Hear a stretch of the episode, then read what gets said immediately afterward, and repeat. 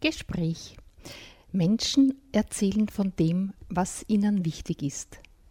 Eine Sendung von und mit Eva Schermann.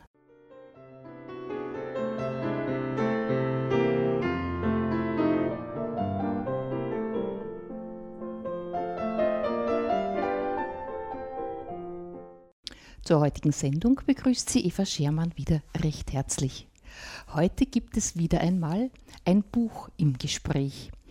Es handelt sich um ein Buch, von dem ich vermute, dass es ein paar schon kennen und von dem ich glaube, dass es möglichst viele Menschen kennenlernen sollten. Das Buch heißt Die Kraft des Vergebens, wie wir Kränkungen überwinden und neu lebendig werden und ist von Melanie Wolfers. Einigen, vor allem den Lesern der Kirchenzeitung wird Melanie Wolfers ein Begriff sein. Sie hat die ganze Fastenzeit hindurch Betrachtungen geschrieben. Und das hat mir so gut gefallen, dass ich bei einem Seminar im Kreisinghof mich angemeldet habe. Da ging es aber eben um die Kraft des Vergebens und von dort habe ich mir dann auch das Buch mitgenommen. Ich möchte Ihnen einiges daraus vorlesen und überhaupt den Aufbau des Buches erklären. Sehr gut gefällt mir, dass sie sogenannte Tagebucheintragungen, also ganz persönliche Erlebnisse oder vielleicht sind es auch Erlebnisse anderer Menschen, in Tagebuchform eingefügt hat und die dann als Ausgangspunkt für ihre weiteren Betrachtungen nimmt. Ich beginne mit der Einleitung. Ein Puzzle aus sieben Milliarden Teilen jedes Puzzleteil ist einzigartig und einmalig und will seinen Platz haben in dem einen großen Bild. Doch es gibt ein Problem. Die Puzzleteile passen nicht ganz zueinander. Wie man sie auch drehen und wenden mag, immer steht eine Ecke über oder die Ausbuchtung ist zu klein und fügt sich nicht nahtlos an die anderen Teile. Jeder Mensch ist ein Puzzleteil der Menschheit. Mit seiner ganz eigenen Form und Prägung. Mit Ecken und Kanten. Aber niemand passt wirklich ganz in das Ganze. Und auch wenn wir versuchen, uns anzupassen, gelingt es nicht immer. Immer gibt es Überstehendes oder Fehlendes. Es verletzt, wenn uns jemand sagt oder spüren lässt, du passt nicht hierher. Du gehörst nicht zu uns. Auf der Suche nach unserem Platz werden wir verletzt und wir verletzen andere. Man kann von Glück reden, wenn Familie und Umwelt weitgehend stimmen oder wenn man Beziehungen und Berufe findet, die einem entsprechen. Wunderbar und nicht aus eigener Kraft herzustellen ist die Erfahrung, dass sich zwei Teile an einer Stelle zusammenfügen, als wären sie von jeher füreinander bestimmt. Eine Freundschaft, eine Ehe, ein traumhafter Beruf. Doch, dann passen oft andere Seiten wieder nicht. Die Familie der Freundin, der Chef der Firma, die Nachbarn. Dazu kommt, dass die Zeit das große Puzzle des Lebens ständig umbaut und oft sogar durcheinander wirft. Was heute noch passend war, kann morgen unstimmig werden und manchmal völlig zerbrechen. Das große Puzzlespiel des Lebens bleibt ein Fragment mit leeren und losen Stellen.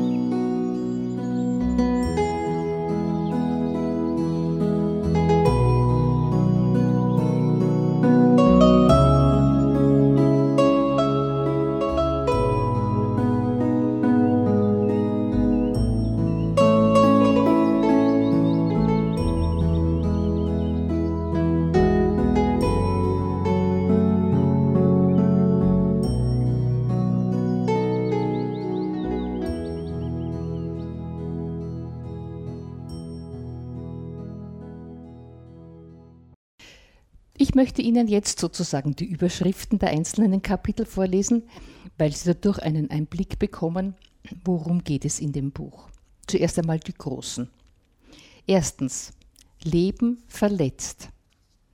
Zweitens, warum wir Kränkungen nachtragen. Drittens, vergeben als Chance, wieder lebendig zu werden. Viertens, die Schmerzen zulassen. Fünftens, die eigenen Gefühle spüren.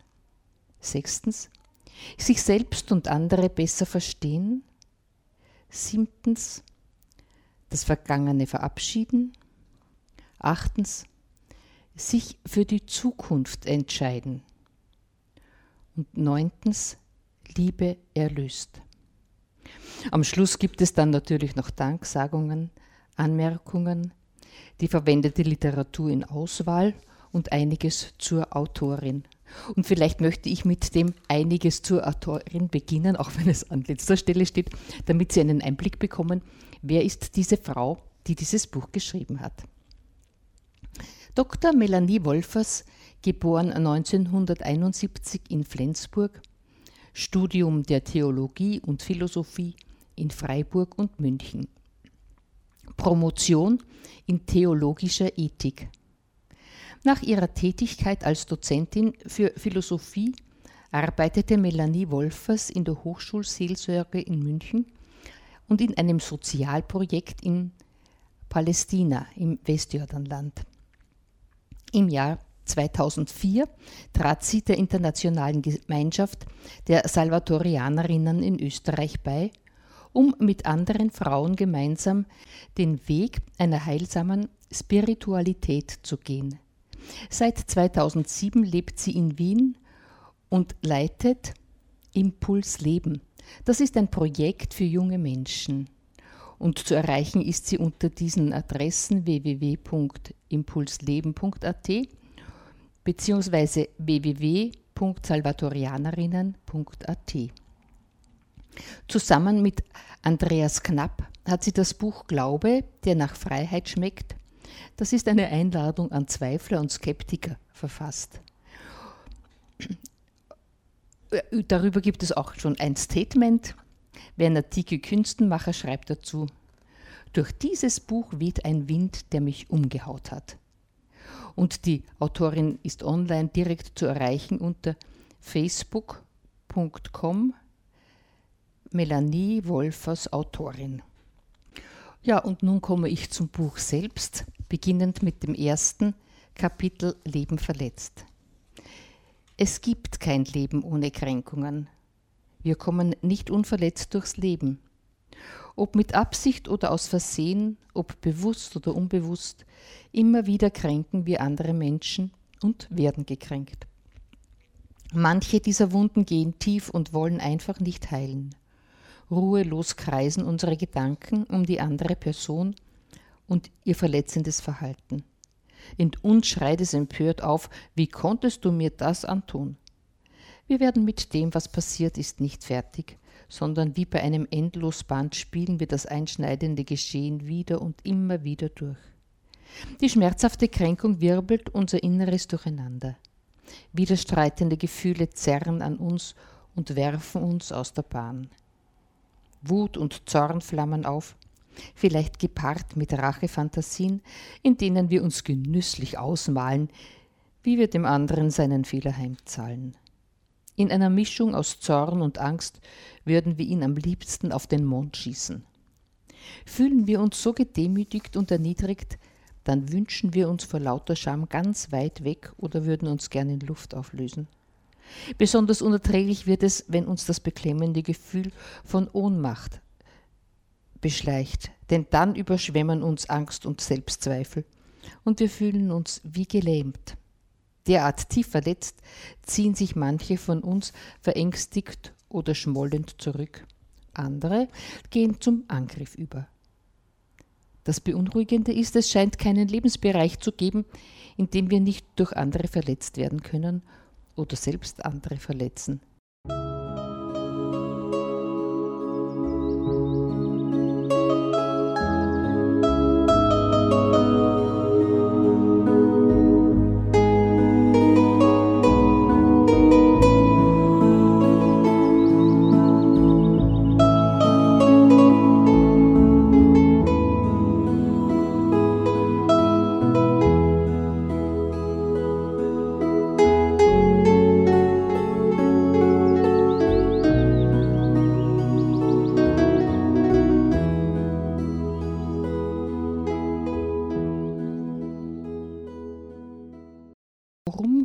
Es bei einer Kränkung? Unser Selbstwertgefühl wird verletzt. Das ist aber von Mensch zu Mensch nicht gleich. Wir sind also unterschiedlich verletzbar. Das ist natürlich abhängig von der jeweiligen Geschichte des jeweiligen Menschen. Und dann kommt sie in dem Buch zu dem Schluss, was kostet es, wenn man nicht vergibt? Ja, was sind die hohen Kosten bleibender Unversöhnlichkeit? Wir bleiben im Gefängnis der eigenen Vergangenheit. Wer nachträgt, trägt schwer. Beim Seminar habe ich das sehr anschaulich erlebt und das war für mich sehr deutlich spürbar.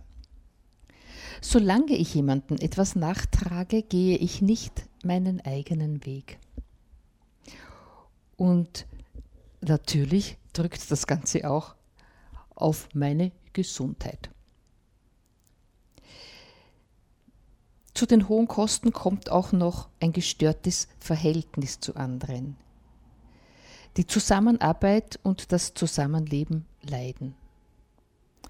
Rache macht blind.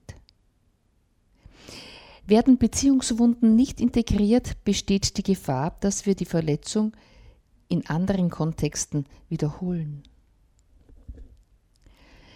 Und dann ist noch ein Aspekt der bleibenden Unversöhnlichkeit.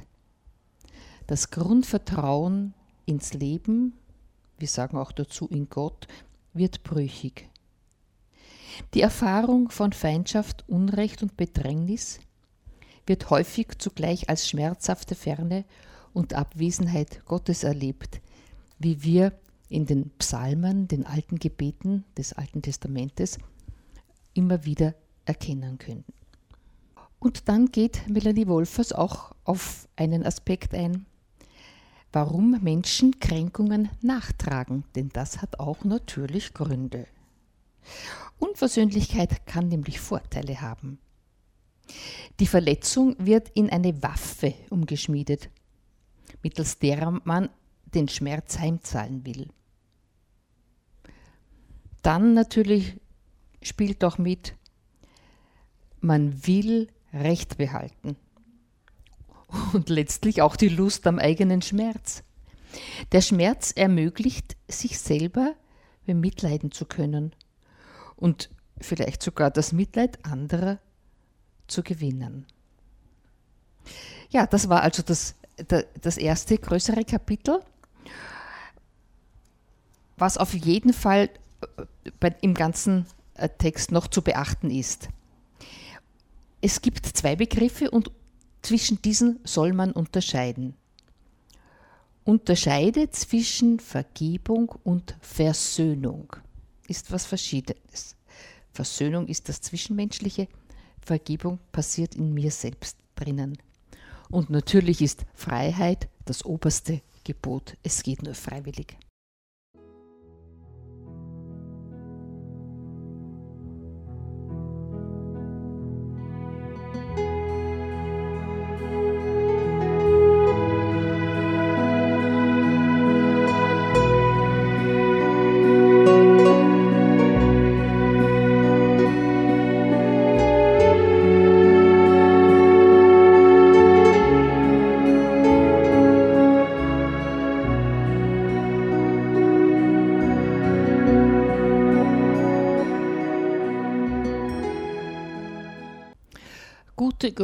Zum Vergeben heißt das nächste Kapitel.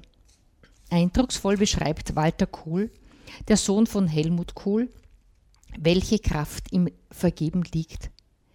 In seinem autobiografischen Buch Leben oder gelebt werden, Schritte auf dem Weg zur Versöhnung, setzt er sich mit seiner verhassten Rolle als Sohn des deutschen Bundeskanzlers auseinander, in dessen Schatten er immer gestanden hatte.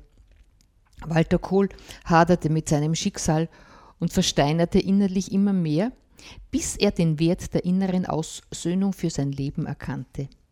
Er entdeckte sie als eine Kraft, die ihn zu sich selbst bringt. Seine weichenstellende Erfahrung war, Vergebung hilft, heilt und wandelt von innen her. Sie bewirkt, dass er Frieden mit dem Unabänderlichen zu schließen vermag und dass er endlich leben kann, ohne gelebt zu werden.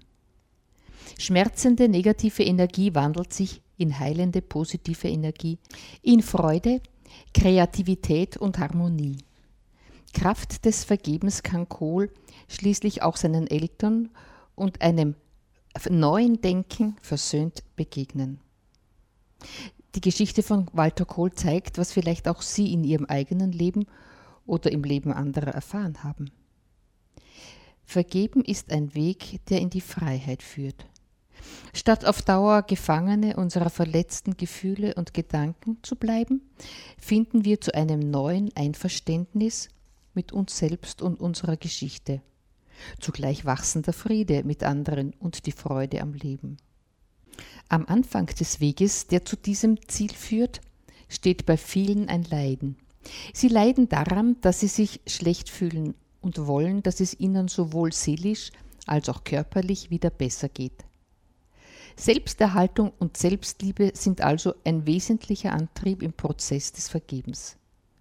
Falls Ihnen diese Beweggründe vertraut sein sollten, brauchen Sie sich wegen dieser selbstbezogenen Motive nicht zu schimmern.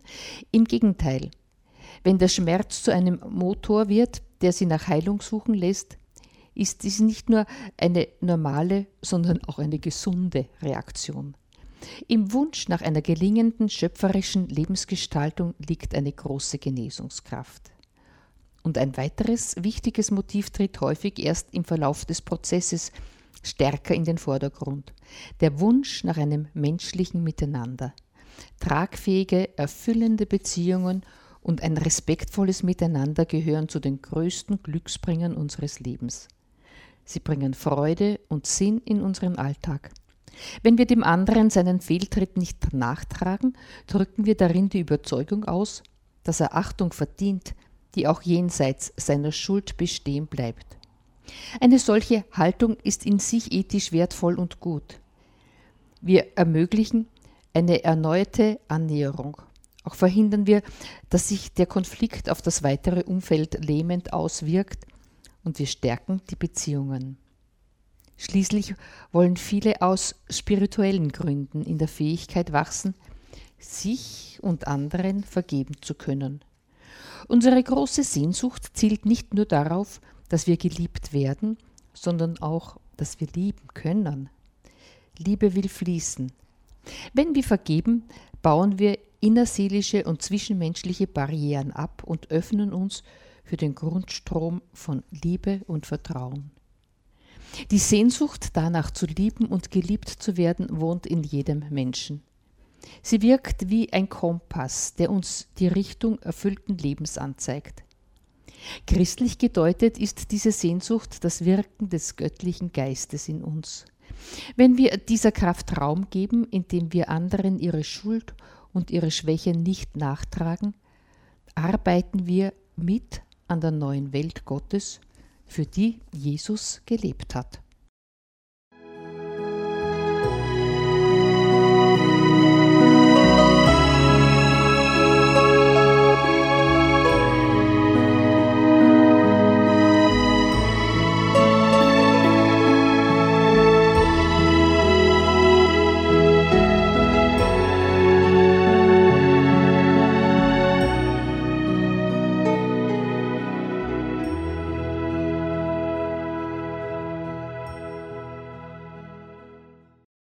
Ja, und dann kommt Melanie Wolfers zum Prozess des Vergebens.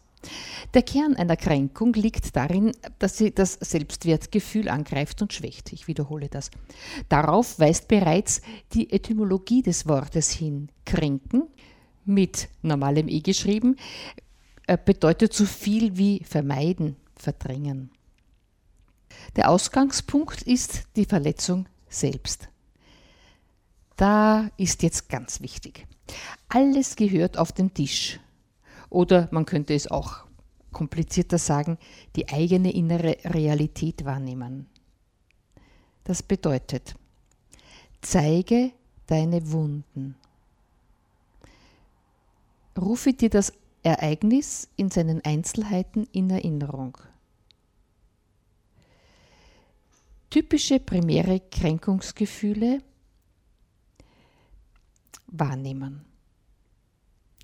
Gefühle und Emotionen stellen positive menschliche Energie dar, die kreativ, also lebensfördernd und beziehungsstiftend eingesetzt werden können. Sie können aber auch destruktiv ausgelebt werden. Es kommt darauf an, verantwortlich mit den Gefühlen umzugehen, sodass diese nicht mit uns umgehen. Grundlegende Gefühle, die wir im Fall einer Kränkung erleben, sind Trauer, Eifersucht, Verlassenheit, Angst und Scham und Ohnmacht. Es ist wichtig, sich der eigenen Wut zu stellen. Sie wirkt als Kraft. Es hat keinen Sinn, um des lieben Friedens willen klein beizugeben. Das rächt sich an einem selbst. Wichtig ist, wie gehen wir mit unseren Gefühlen um? Nicht die Gefühle gehen mit uns um. Sich seine eigenen Gefühle eingestehen ermöglicht, eine realistischere Sicht zu gewinnen, sowohl von sich als auch vom anderen. Und gewinnt, man gewinnt dadurch Einsicht über die eigenen Anteile am Konflikt. Und dadurch kann die erlittene Verletzung gedanklich leichter verarbeitet werden. Wir sehen die andere Person in einem neuen Licht. Wichtig ist, vergeben darf nicht mit dulden oder entschuldigen verwechselt werden. Der Tunnelblick, dass wir den anderen nur in einer Richtung sehen, kann beispielsweise geweitet werden durch, dass wir die konkreten Umstände in, ins Blickfeld rücken. Außerdem, jedes Verhalten kann unterschiedlich gedeutet werden. Und aus der Glaubensperspektive, die andere Person und ich sind Teil einer größeren göttlichen Wirklichkeit und wir können einander entdecken und achten lernen als Bruder und Schwestern. Und natürlich müssen wir auch einen ehrlichen Blick auf uns selbst werfen die Rolle der eigenen Erwartungen bedenken, aber auch Grenzen ziehen. Es wird oft keine Grenze gezogen aus Bequemlichkeit oder aus Angst oder aus sogenannter Gutmütigkeit. Und dann muss ich schauen, entspricht das Ganze nicht einem Bild alter Wunden. Jeder Mensch hat so seine sogenannte Achillesferse. Alte Erfahrungen werden aufgewärmt, die lebensgeschichtlich bedingt sind. Das Borderliner-Phänomen ist vielleicht einigen von Ihnen bekannt. Ich übertrage etwas, das ich selbst erlebt habe, auf andere. Ja, und dabei kann es zu einem Perspektivwechsel kommen, nämlich ein neuer Blick auf die belastende, kränkende Situation. Ist jemand gekränkt, bewegt er sich auf lange Sicht gesehen nur dann weiter, wenn er die Blickrichtung ändert. Und da ist ganz wichtig, weg vom Warum hin zum Wozu. Nicht warum passiert das gerade mir, sondern wozu passiert es mir und was kann ich daraus machen. Es lohnt sich immer wieder darüber nachzudenken und zu meditieren. Welche Motive hält mein Glaube für den heilenden Umgang mit Kränkungen und mit erlittenem Schmerz bereit. Welche Hilfen gibt mir meine Spiritualität im Umgang mit Unrecht und Grenzen? Kann ich Trauer und Verlust in einen größeren Sinn oder Lebenszusammenhang einordnen? Diese Frage nach dem Sinn führt zu einer inneren Aussöhnung. Meine Einstellung wird dadurch geändert. Denn im Gebet ändern wir nicht Gott, sondern wir verändern uns selbst.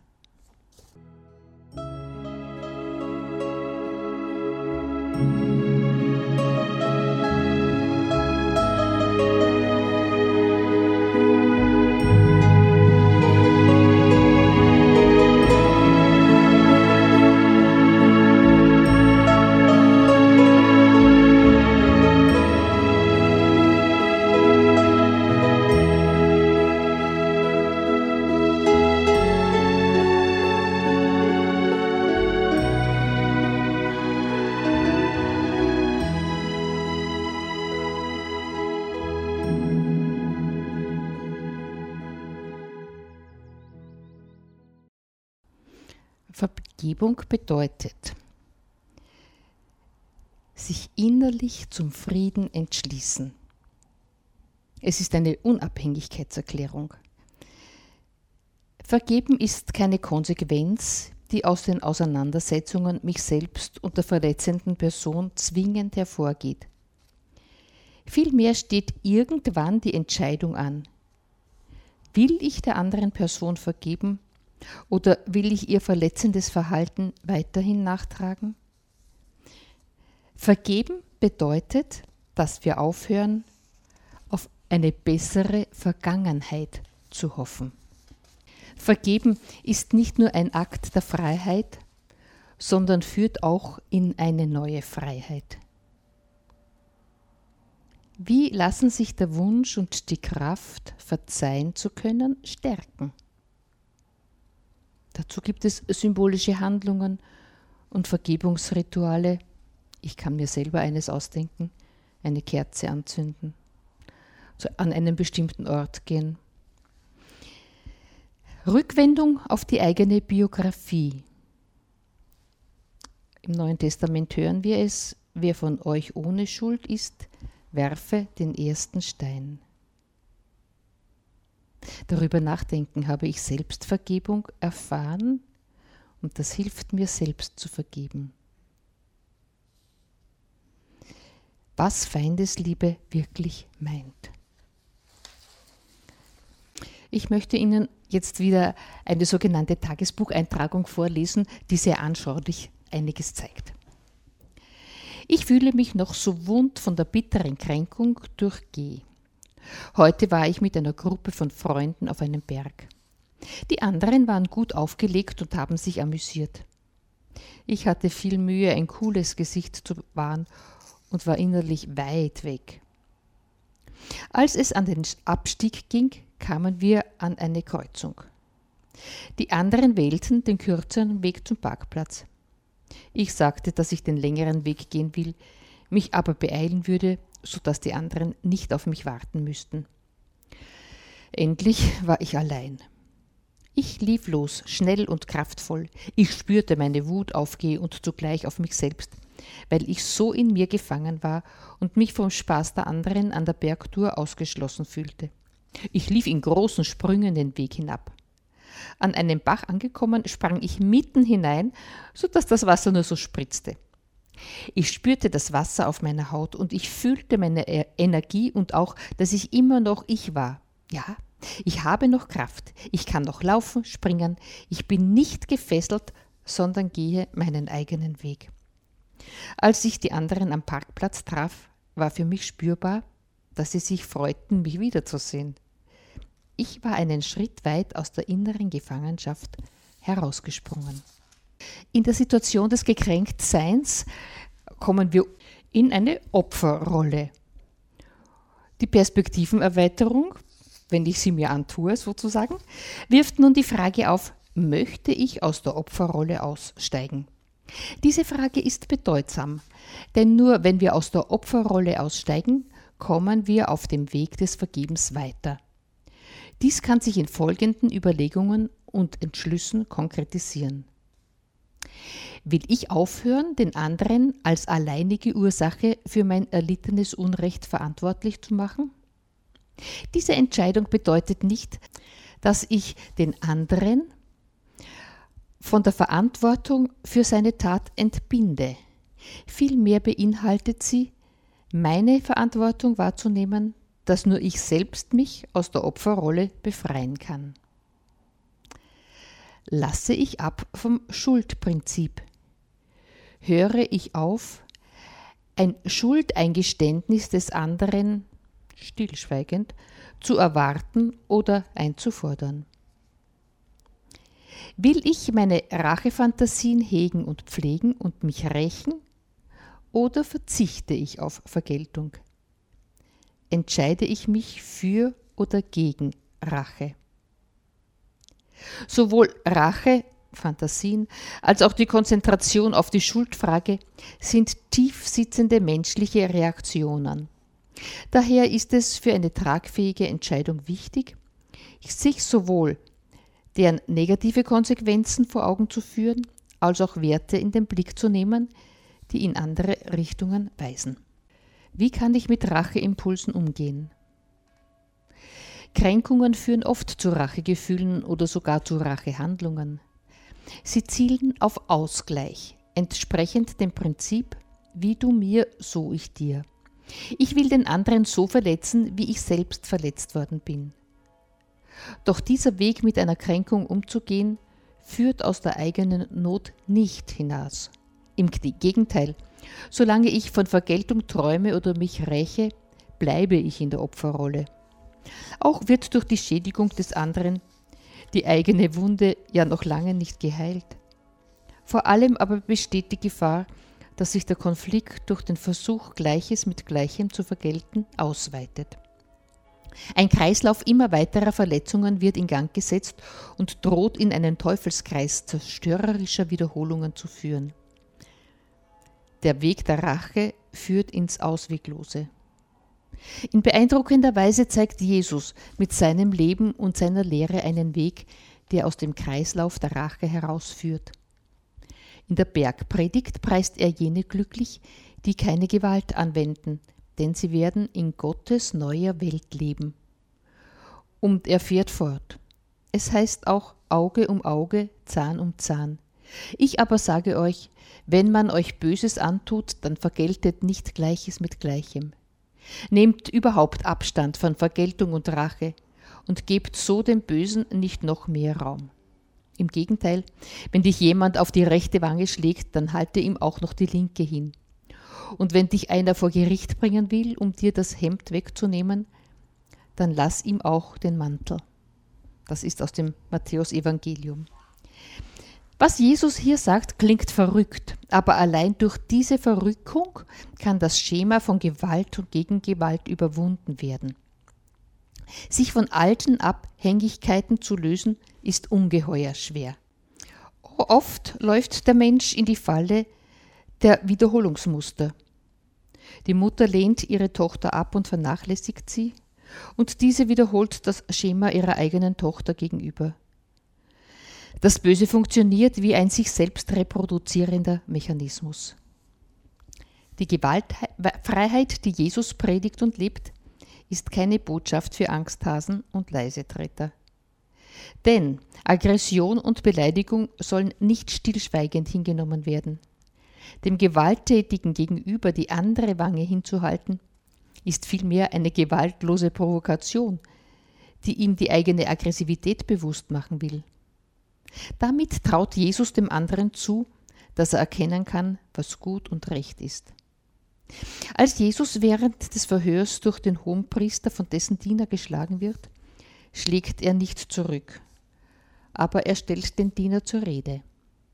Wenn ich etwas Unrechtes gesagt habe, so weise es mir nach.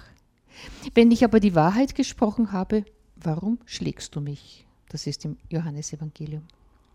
Mit seinem Verzicht auf den Gegenschlag appelliert Jesus an Ethos und Gewissen dieses Mannes. Die Gewaltfreiheit Jesu ist also keine feige Unterwerfung, sondern kommt aus einer inneren Stärke, die den Gewalttätigen zum Nachdenken und zur Umkehr veranlassen will.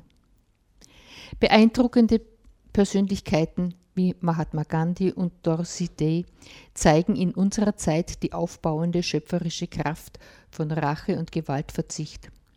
Der heilende und kreative Weg der inneren Aussöhnung ist zuinnerst mit dem Entschluss verbunden, auf Vergeltung und auf die Pflege von Rachefantasien zu verzichten. Eine Bemerkung am Rand. Aug um Aug erzeugt Blinde.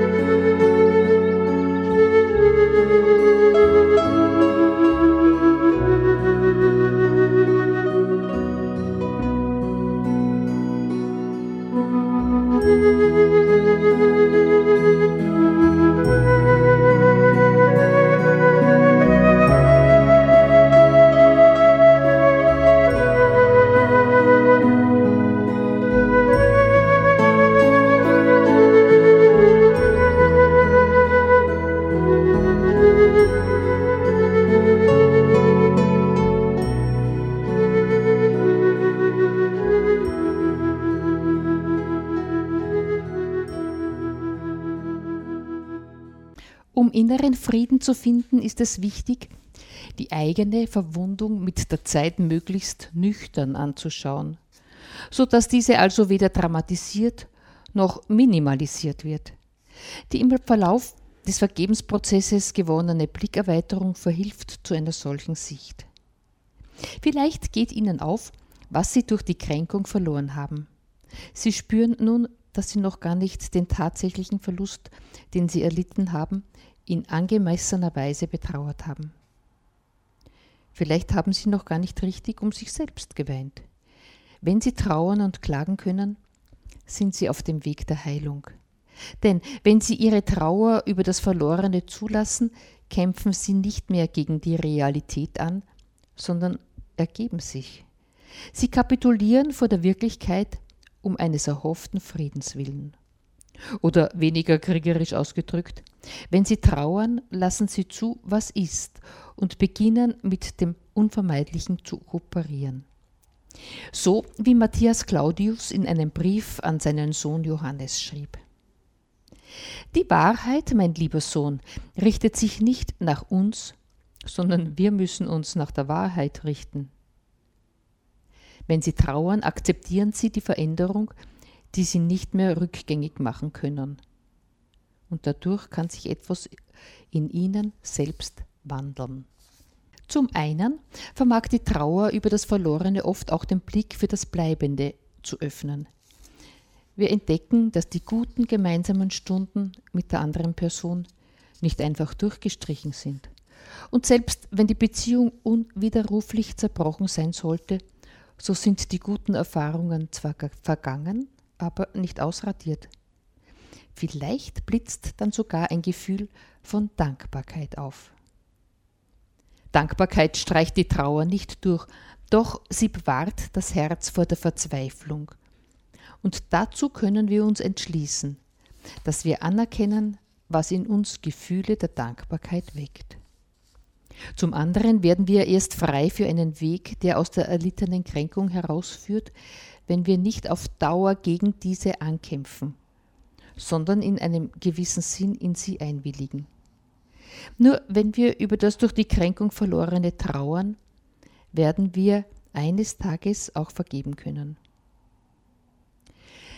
Rabindranath Tagore schrieb in seinem Nekrolog auf Lady Mountbatten, der letzten englischen Generalgouverneurin von Indien. Befreie mich von meiner unerfüllten Vergangenheit, die sich von hinten an mich klammert und mir das Sterben und mich wandeln schwer macht. Hier wird die große Bitte geäußert, von einer enttäuschenden Vergangenheit und von Verletzungen frei zu werden. Diese können sich von hinten an einen krallen und am Weitergehen hindern damit ich leichter sterben kann. Das heißt vielleicht auch, damit ich leichter Abschied nehmen kann, damit ich unbeschwerter weitergehen kann, damit ich sterbend auferstehen kann, damit meine in der Vergangenheit erlittene Verletzung nicht wie ein Grabstein neues Leben blockiert und verhindert. Es ist offensichtlich, dass ich die vorangehenden Hoffnungsbilder dem christlichen Glauben verdanke, dass ich an dieser Stelle wie an vielen anderen die christliche Spiritualität einbringe, liegt nicht allein an meiner persönlichen Überzeugung. Vielmehr zeigen zahlreiche Studien, dass das je eigene Weltbild und die spirituelle Orientierung eine äußerst wichtige Rolle auf dem Weg des Vergebens spielen. Die Tragfähigkeit und Stimmigkeit einer Weltsicht und einer Glaubensüberzeugung zeigt sich wesentlich darin, was sie für den Umgang mit Grenzsituationen bereithält, für den Umgang mit dem Ungerechten und Sinnlosen, mit dem eigenen Versagen und dem von anderen, mit Grenzen, Tragik und Schmerz. Daher möchte ich Sie anregen, darüber nachzudenken, welche Hinweise und Motive ihre Weltsicht und ihre Spiritualität für den heilenden Umgang mit Kränkungen bereithält. Welche Hilfe stellt meine Weltsicht bereit zum Umgang mit Unrecht und Versagen? Welche Hinweise gibt sie zur Vergeltung und zum Racheverzicht? kann ich Trauer und Verlust in einen größeren Sinn oder Lebenszusammenhang einordnen? Wie wird in meiner Weltsicht menschliches Leiden gedeutet? Welche Hilfe gibt sie, Schmerz zu akzeptieren und Grenzen anzunehmen? Kenne ich eine Persönlichkeit aus Geschichte oder Gegenwart, mit der ich mich in meiner Kränkungssituation identifizieren kann und will?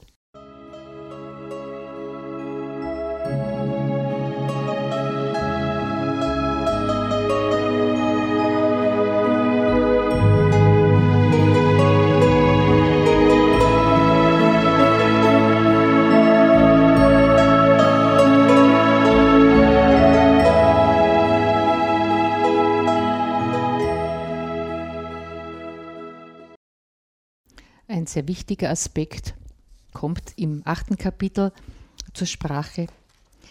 Sich für die Zukunft entscheiden. Niemand hat ein Recht darauf, dass ihm ein Fehltritt nachgelassen wird. Ebenso ist keiner verpflichtet zu verzeihen. Vergebung lässt sich weder verdienen noch moralisch einfordern. Sie ist vielmehr ein Geschenk, das aus freien Stücken großzügig gewährt wird oder eben auch nicht. Der Wunsch und die Kraft, verzeihen zu können, lassen sich stärken, indem wir uns an Momente erinnern, in denen wir selbst jemanden verletzt haben und dann die befreiende Erfahrung von der Vergebung erleben durften. Fragen können sein, was ging in mir vor, als ich erkannte, jemandem Unrecht zugefügt zu haben? Wie war es für mich, dass diese Person mich nicht abgeschrieben hat, sondern die Sache gut sein ließ? Ist mir da ein Stein vom Herzen gefallen? Eine solche Reise in die eigene Vergangenheit vermag die Augen zu öffnen für jene Menschen, die unsere Grenzen ertragen und trotz unserer Schwächen weiterhin zu uns gehalten haben, die uns unsere Unreife nicht zum Vorwurf gemacht und unsere Fehler nicht nachgetragen haben. Fast wie von selbst werden sich mit solchen Erinnerungen positive Empfindungen einstellen, wie Dankbarkeit, Erleichterung und Freiheit. Das Betrachten von Situationen, in denen wir selbst jemanden verletzt haben, hilft, dass wir uns in denjenigen einfühlen, der an uns schuldig geworden ist. Dies kann Wohlwollen, Mitgefühl, Verständnis oder andere warmherzige Reaktionen wecken. Vor allem aber kann erfahrene Güte dazu befähigen, dass wir eine ähnlich weitherzige Bereitschaft entwickeln, Je mehr Befreiungserfahrungen dieser Art wir gemacht haben, umso mehr werden wir selbst zu einer freigebigen Gäste fähig und willens. Dieser innere Zusammenhang stellt selbstverständlich keinen Automatismus dar. Doch auch in der entgegengesetzten Richtung macht sich eine Wechselbeziehung bemerkbar. Wenn wir unfähig sind, Vergebung zu empfangen, und das heißt auch, unsere wunden Punkte berühren zu lassen, dann werden wir auch kaum Vergebung schenken können. Allein mit Großartigem im Rücken vermögen wir großzügig zu leben. Vergebung bedeutet, dass wir aufhören, auf eine bessere Vergangenheit zu hoffen. Die rückwärtsgewandte Hoffnung ist zwar ein absurdes und sinnloses Unterfangen, aber dennoch weit verbreitet. Die Entscheidung zu vergeben und es gut sein zu lassen ist daher eine Weichenstellung, die in ihrer Bedeutung kaum zu überschätzen ist. Solange wir nämlich jemandem eine Verletzung nachtragen, bleiben wir Gefangene unserer Vergangenheit. Wir starren zurück und erstarren zunehmend, denn gekettet an das Erlittene gibt das Gewesene den Ton an. Die Vergangenheit ist ein emotional und oft auch gedanklich ständig präsenter Teil der Gegenwart. Wenn wir vergeben, dann lassen wir im Unterschied dazu die Vergangenheit wortwörtlich vergangen sein. Auf diese Weise befreien wir die Gegenwart und Zukunft von der unerbittlichen Logik des Abwägens und Aufrechnens. Wenn wir uns mit dem anderen innerlich aussöhnen, machen wir einen Strich unter das Vergangene und stellen es ihm nicht mehr in Rechnung. Ein solcher Schuldenschnitt bedeutet einen Neuanfang mit neuer Kreditwürdigkeit. Es sei daran erinnert, Vergebung entschuldigt nicht die Tat, vielmehr ist sie eine Haltung der Person gegenüber, die uns verletzt hat und der wir ihr schuldhaftes Verhalten nicht weiter vorwerfen wollen. Ebenso wenig ist Vergeben ein Vergessen der Vergangenheit. Vielmehr eröffnen wir dem anderen und uns selbst eine Zukunft, die nicht unter dem Diktat des Gewesenen steht.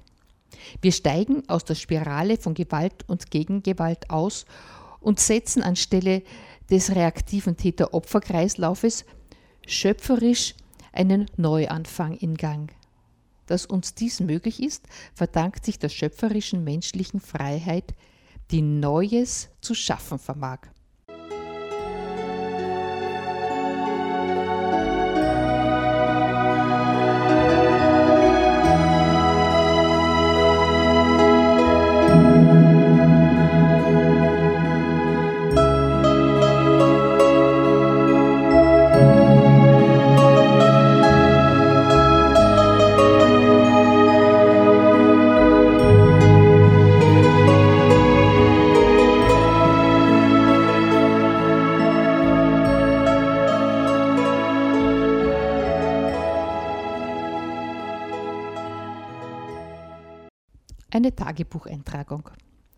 Heute habe ich eine tiefsinnige Geschichte gehört, die viel mit dem Prozess des Vergebens zu tun hat, über den ich derzeit nachdenke.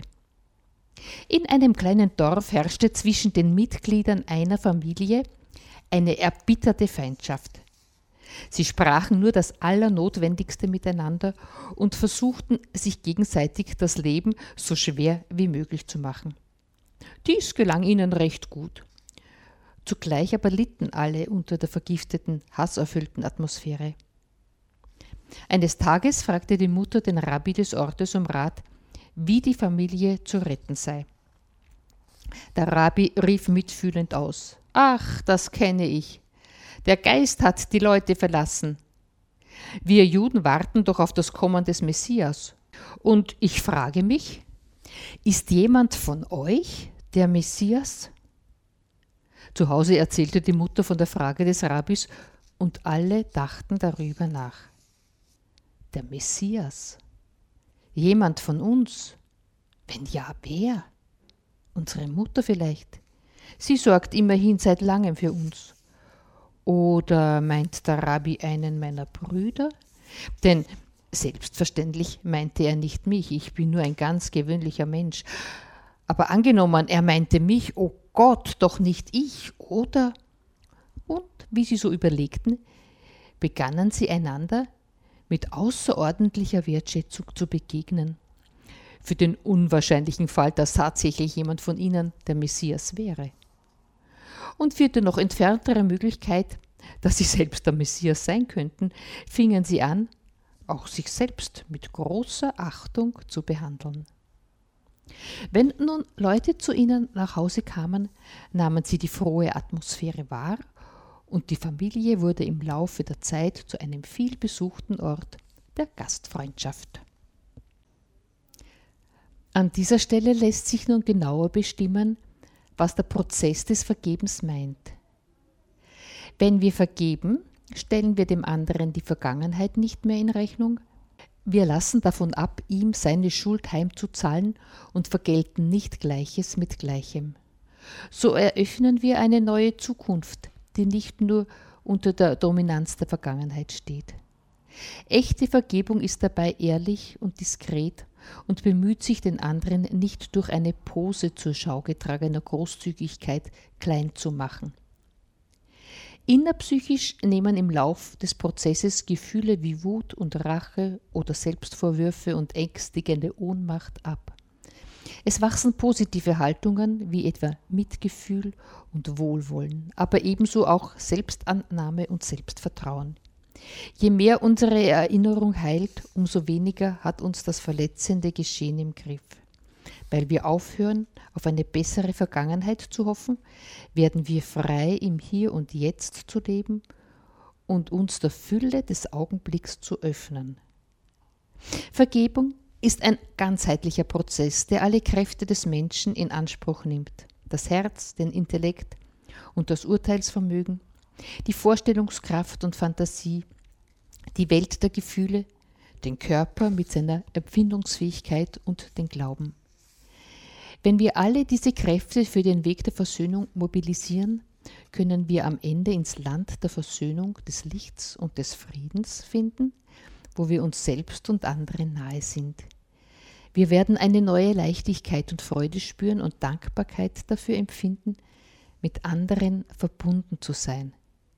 Und genau darin liegt das Paradox des Vergebens, indem wir dem Menschen, der uns verletzt hat, innerlich die Hand reichen und Großzügigkeit entgegenbringen, werden wir selbst heil.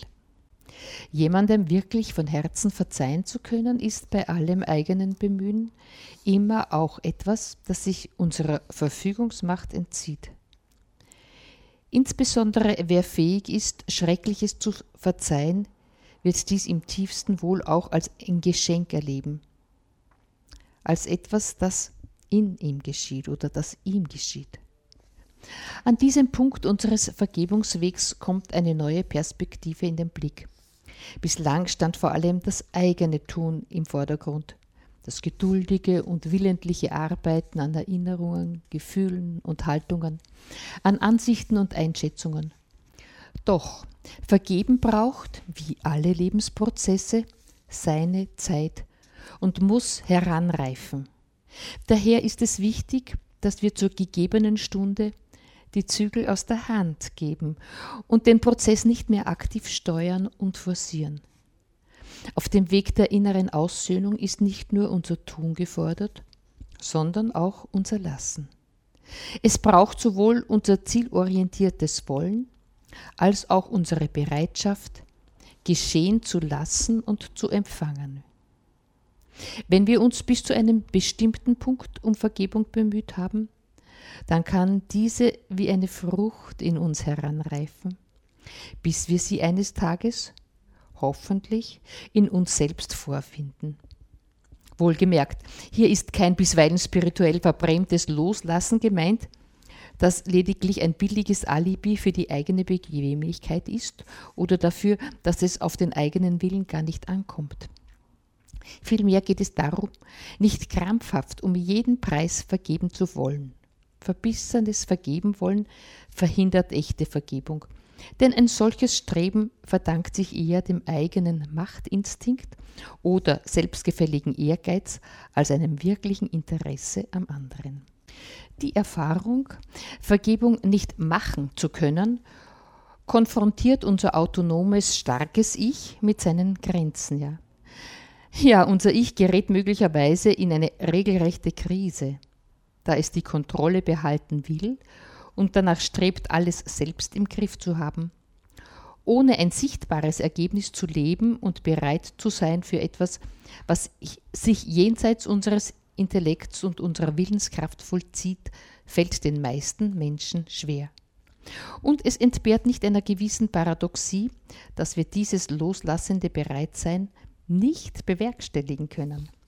Die Fähigkeit, geschehen zu lassen, erreichen wir nicht, indem wir uns anstrengen. Es wird offenkundig. Im Vergeben machen wir die typisch menschliche Erfahrung, dass sich wesentliche Entwicklungen außerhalb unseres Bewusstseins und unserer Willenskraft vollziehen. Vergebung ist keine Geste, die wir beherrschen, sondern etwas, um das wir ringen und bitten können. Der Wunsch zu vergeben fordert uns heraus, dass wir uns einem größeren Geschehen überlassen, das sich wie von selbst in uns ereignet. Er lädt uns ein, aus der Hoffnung zu leben. Aus der Kraft der Hoffnung zu leben setzt Vertrauen voraus. Vertrauen ins Leben, Vertrauen, dass innere Aussöhnung von selbst geschieht. Vertrauen, dass ich nicht alles in der Hand haben muss, sondern von der Hand eines anderen gehalten bin. Vertrauen, dass dort, wo ich nicht weiterkomme, Gott noch lange nicht am Ende ist. Der Weg der inneren Aussöhnung bringt nicht nur unser autonomes Ich an seine Grenzen, sondern führt darüber hinaus an eine viel fundamentalere Grenze, die uns Menschen wesentlich ist. Vergebung ist auf der Grenze zwischen Gott und Mensch angesiedelt.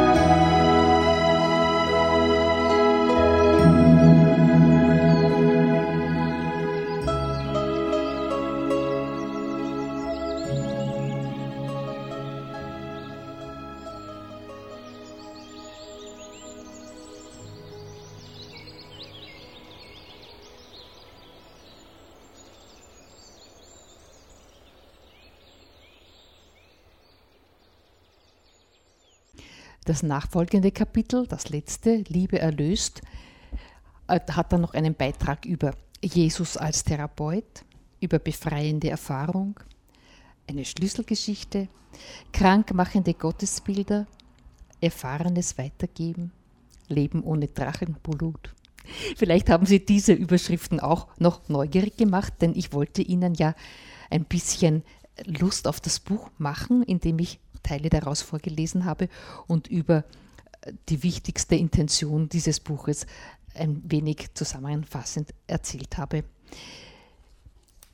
Für alle, die vielleicht später erst eingestiegen sind, sage ich noch, die heutige Sendung war über das Buch von Melanie Wolfers Die Kraft des Vergebens mit dem Untertitel Wie wir Kränkungen überwinden und neu lebendig werden. Melanie Wolfers ist eine promovierte Theologin. Sie war in der Hochschulseelsorge in München und in der Sozialarbeit in Palästina im Westjordanland tätig, bevor sie 2004 dem Orden der Salvatorianerinnen beigetreten ist. Das ist eine Gemeinschaft, in deren Mittelpunkt Jesus als Therapeut, wie ihr Name sagt, Salvator, davon kommen die Salvatorianerinnen, steht. Heute lebt Melanie Wolfers in Wien und leitet die Initiative Impuls Leben, eine offene Bildungsarbeit für junge Menschen.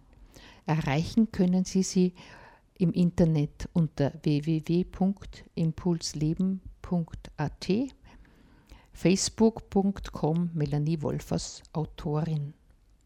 Ja, ich hoffe, es war etwas für Sie. Bis zum nächsten Mal, sagt Ihnen Eva Schermann auf Wiederhören und wünscht Ihnen eine gute und erfüllte Zeit.